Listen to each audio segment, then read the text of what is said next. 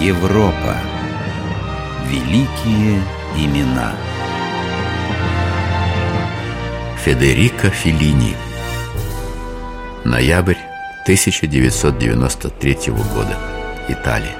Говорят, все дороги ведут в Рим, но в тот день дорога вела из Рима в маленький приморский город Римени. И вдоль дороги на протяжении 360 километров стояли люди, ждали похоронный кортеж, чтобы последний раз поклониться великому итальянцу, великому художнику, великому фантазеру Федерико Феллини. В Риме Федерико появился в 1938 году. За плечами монастырский колледж и скромный опыт газетного репортера. Ему было 19. Прекрасный возраст, когда прошлое еще не тяготит, а будущее кажется бесконечным. Я не думал, что стану кинорежиссером. В голове была полнейшая путаница. Я знал только, что не хочу быть врачом, как желал мой отец – и кардиналом, как мечтала мать. Я ее разочаровал. Поначалу приходилось трудно. Надо было выживать.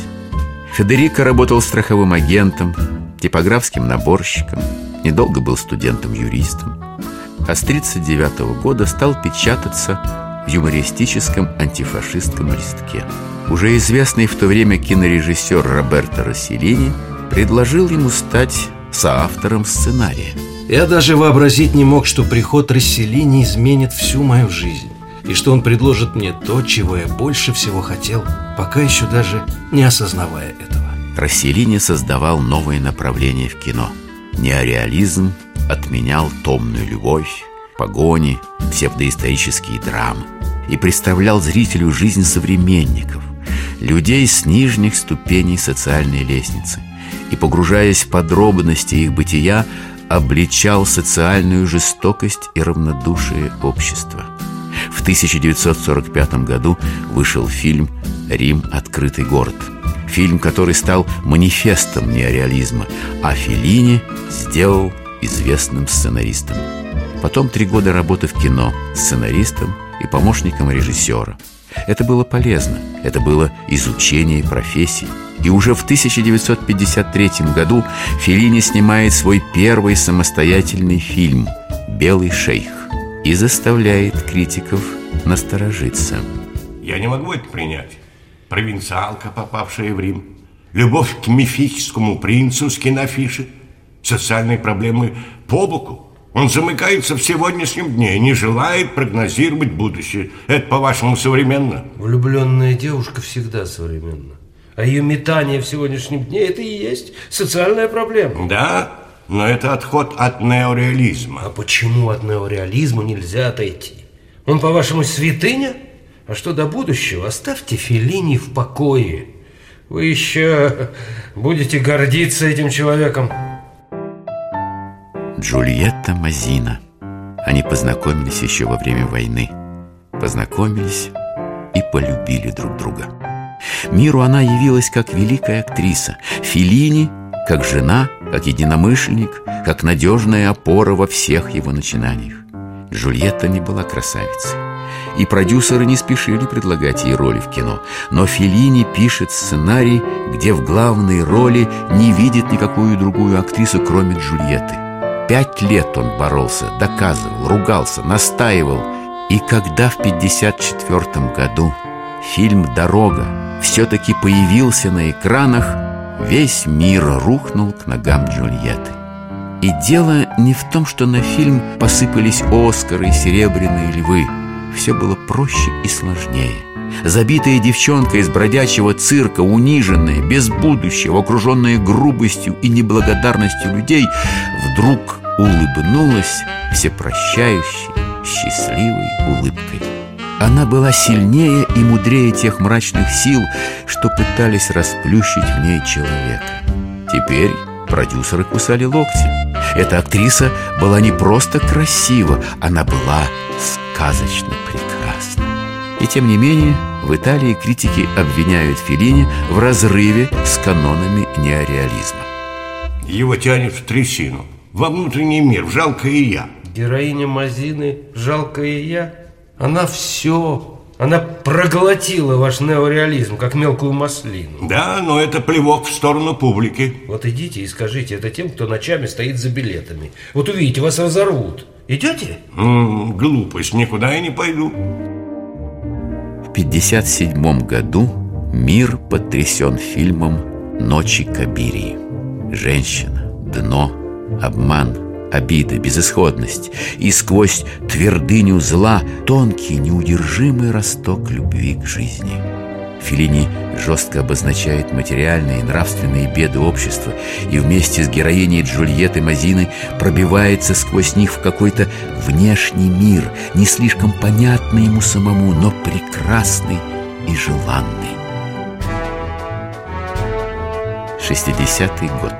Сладкая жизнь метание интеллигента в богемном обществе, мелочность интересов, беспутство, интриги, интрижки, море, в котором нет надежды доплыть до берега, и взгляд режиссера, отказ от четкой линии повествования, яркость цветов там, где ликует черная пустота и дерзость первых кадров фильма.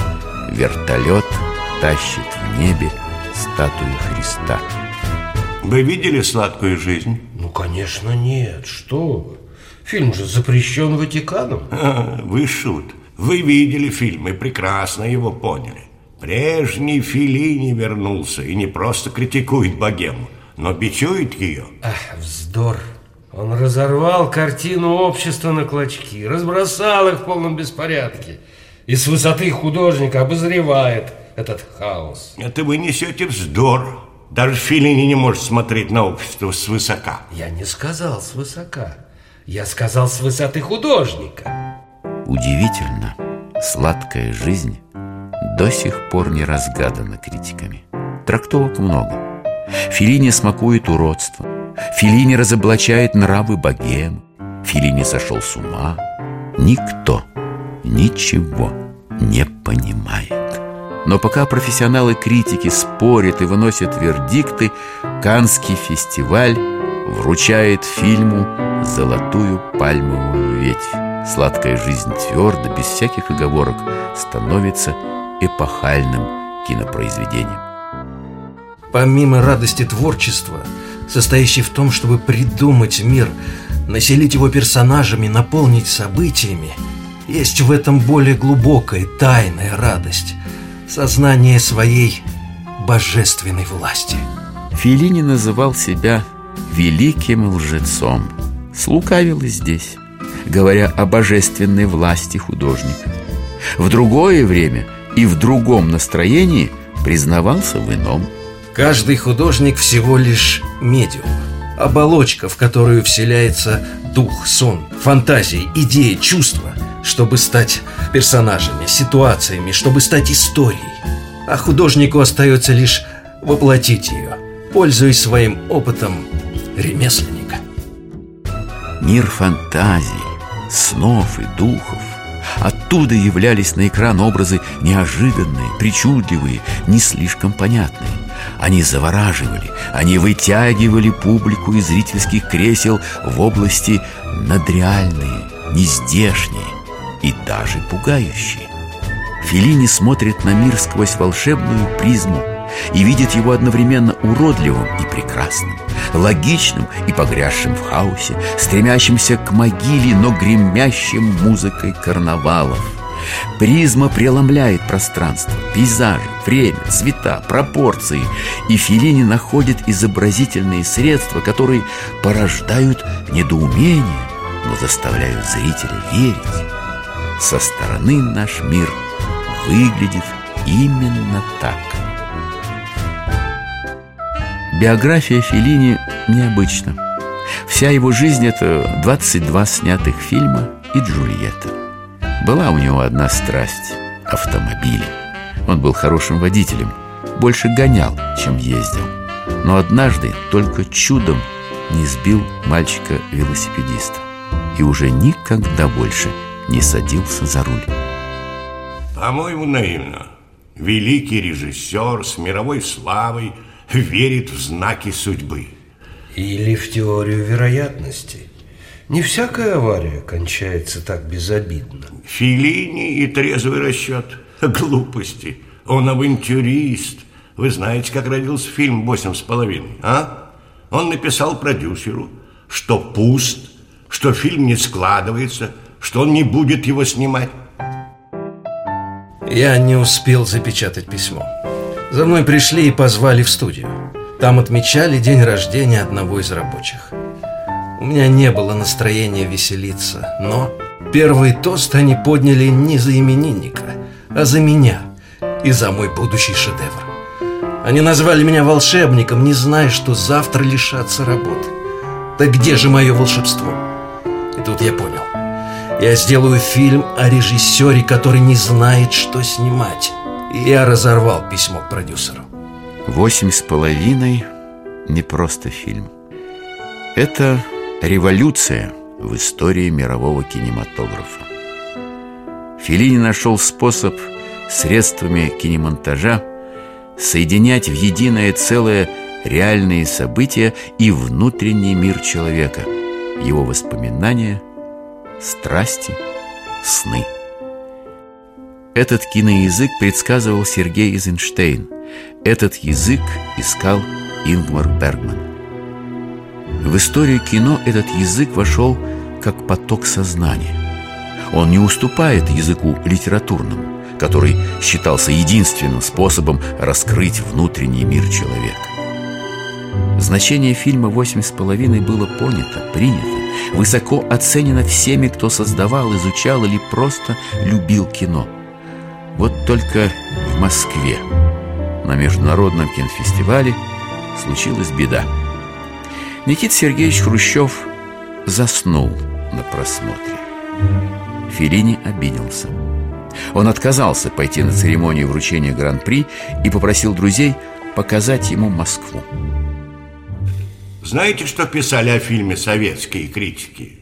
Что Филини выражает кризис художника в буржуазном обществе. А разве это не так? Позвольте. Они не поняли главного. Они не поняли великого Филини. А помните, я ведь говорил вам, вы еще будете гордиться этим человеком. Маменькины сынки, Джульетта и духи, Сатирикон Феллини, Рим, Амаркорд, репетиция оркестра. Каждый шаг Феллини по жизни отпечатался в мировой культуре фильмом-шедевром, фильмом-знаком, фильмом-прозрением. И надо понимать, что рассказ о режиссере и его картинах никогда не заменит знакомство с ними в зрительном зале, который едино дышит, едино затихает, едино взрывается смехом, который хотя бы на два часа делает нас открытыми, наивными и благодарными. Федерико Феллини умер 31 октября 1993 года. Мне хотелось бы, подойдя к последнему рубежу, находясь в предсмертной коме, увидеть извечные тайны мироздания, а затем прийти в себя настолько, чтобы запечатлеть увиденное в фильме.